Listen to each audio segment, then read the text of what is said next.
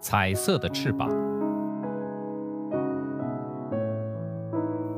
一场暴雨刚刚过去，碧空如洗，海面上波涛起伏，船有节奏的前后晃荡着。陪我同船前往宝石岛的是个矮墩墩的战士，宝石岛观察通讯站的信号兵，姓高，刚从黑龙江回来。小高在码头上有说有笑，这时候不吭声了，紧闭着嘴唇，两眼直发愣。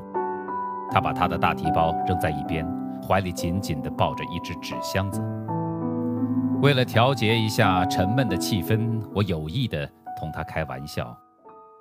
我猜这只纸箱里一定装着好吃的东西，从家乡带来的吧？小高淡淡的一笑，哼，不，不能吃。我才不信呢！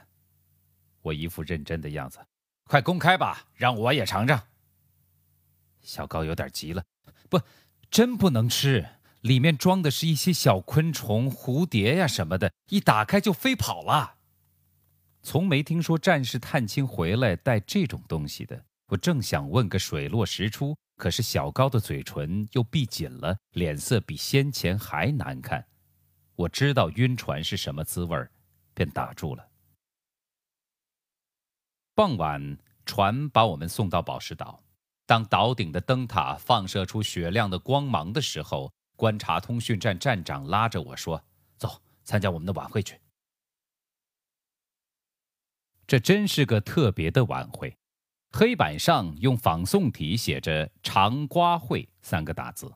小讲台上的白瓷盘里放着一个大西瓜，站长右手托起那个大西瓜，笑呵呵地说：“同志们，这是我们岛上结的第一个西瓜，今晚我们开个长瓜会表示庆祝，大家来分享自己的劳动果实。”在一片欢笑声中。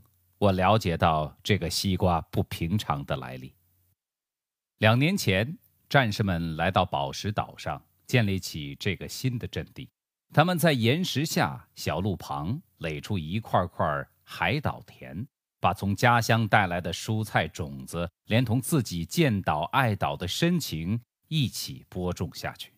去年，站长和战士们撒下了几颗西瓜籽，瓜苗出土了。瓜秧脱蔓了，还开了一朵朵小黄花。可是到了收获季节，竟连一个小瓜也没结。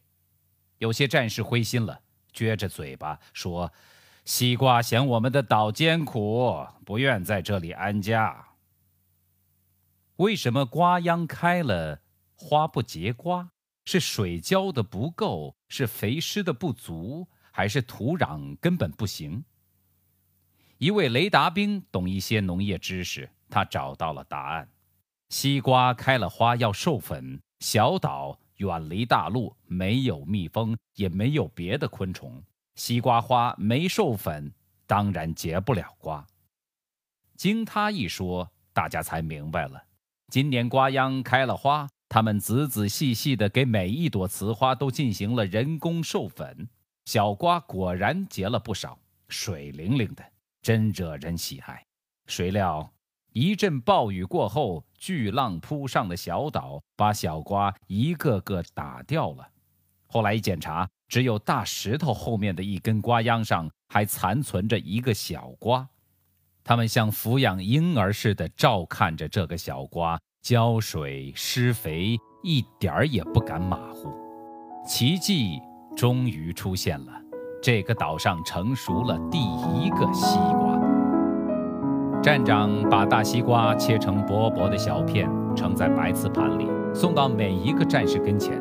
战士们都笑着，用两个指头捏起一小片来，细细地端详着，轻轻地闻着，慢慢地咬着，不住发出啧啧的赞叹声，好像有一股甘泉流进了每个战士的心田。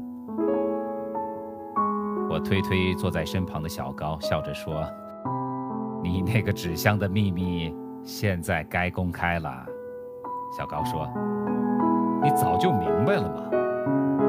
这么说，你真想让那些蝴蝶呀什么的在这里安家？小高点点头，告诉我，晚饭以前他已经把纸箱里的小昆虫全放了。他笑嘻嘻地说：“ 我就不相信这些小精灵会不爱我们祖国的海岛，会不愿在这里安居乐业。”第二天我醒来时，天已经放亮了。我忽然发现窗玻璃上停着一只蝴蝶，正对着朝阳，扇动着它那对彩色的翅膀。